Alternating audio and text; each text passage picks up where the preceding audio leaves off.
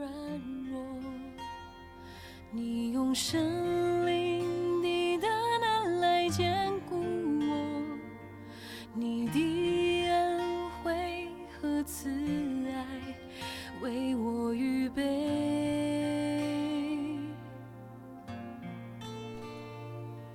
你心事各位弟兄姐妹早安！今天，我们要来读《列王记下》二十一章，我们来读第一节到第九节。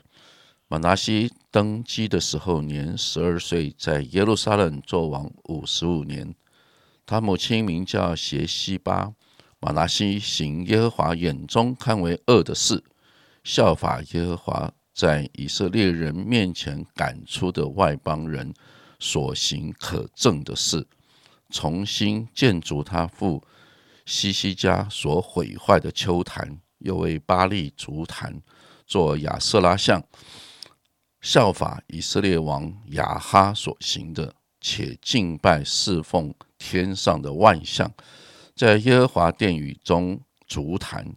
耶和华曾指着这殿说：“我必立我的名在耶路撒冷。”他在耶路撒冷，啊，他在耶和华殿的。两院中为天上的万象足坛，并使他的儿子金火又关照用法术立交鬼的和行巫术的，多行耶和华眼中看为恶的事，惹动他的怒气。又在殿内立雕刻的亚瑟拉像。耶和华曾对大卫和他的儿子所罗门说：“我在以色列众支派中所选择的耶路撒冷。”和这殿必立我的名，直到永远。以色列人若谨守遵行我一切所吩咐的，他们和他我和我仆人摩西所吩咐他们的一切律法，我就不再使他们挪移离开我所赐给他们列祖之地。他们却不听从马拿西引诱他们行恶，比耶和华在以色列人面前。所灭的列国更甚。下面我们请杨明传道，我们来分享今天的啊 Q T。呃，前两天听着西西家，觉得心里面好开心哦，终于有一个很好的榜样。然后看见他与先知的互动，以赛亚的互动，看到他跟上帝的互动。但是啊，我们就发现他的下一代马拿西。啊，看到马达西呢，哇，他十二岁，他登基十二岁，哇，然后呢，他却啊做王五十五年，啊，我心里当然会想，这个坏王不要做那么久，好不好？啊，那个好王做久一点，好不好？啊，我们看电视剧都是这样想嘛。但是我想，上帝有他很奇妙的作为，啊，马拿西是。犹大诸王中做王最久的，不过很令人遗憾，他的父亲是最好的王，他却是一个极恶的王。啊，好像这个他有一种犯罪的常才，他还可以引诱别人犯罪，不仅自己做坏事，还要引引诱影响了众百姓。啊，所以这个。前面我们读的经文就说，他比耶和华在以色列人面前所灭的列国还更甚。呃，所以我在今天的分享里面，我可以分享什么呢？我想，我们不知道我们该学什么，我们感到十分的失望。但是，当我在查阅这个经文的时候，我发现，在历代志下也有对马拿西有所记载。而他的记载的角度完全的不同，他记载的是啊，神使亚述的将领攻打犹大，这个时候马拿西就被掳到巴比伦了，在历代志下的三十三章这样子记载。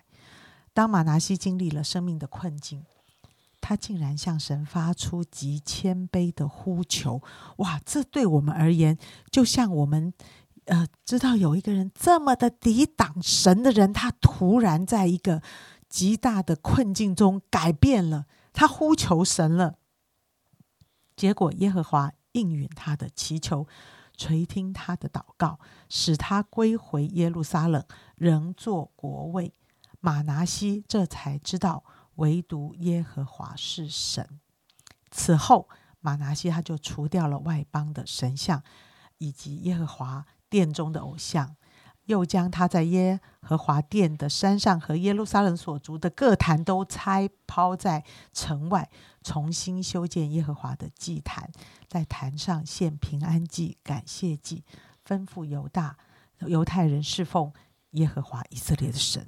在历代志下三十三章，对于马拿西的悔改有所记载，所以我体会到一件事，就是啊，我想没有在以色列犹大的历史里，没有人比马拿西所犯的罪更多，但是他仍然有悔改的机会，上帝仍然有给他悔改的机会。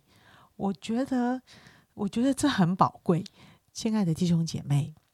我很想要跟大家分享一件事：我们不要容我们所做错的事不断啊，不断的在那个结果的里面折磨我们、控告我们，使我们好像觉得我们继续咬着牙承担很多环境上的痛苦，也打死不肯回到神的面前。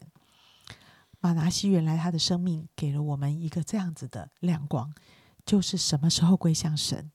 神的祝福什么时候就临到？那么第二个我要跟大家分享的，就是在马拿西很多的恶行的里面，我感觉到跟那个控制好像很有关系。他总是希望从假神那里得到很多的力量，他可以控制他的环境，控制他的国事，控制他的权力。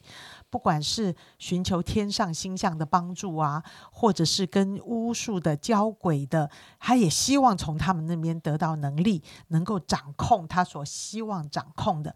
他让他的孩子金火，呃，我呃关照，呃法术这些。我我可以理解一个人在对于一些事情非常想得到时候的那一种欲望，深深的控制我们的心。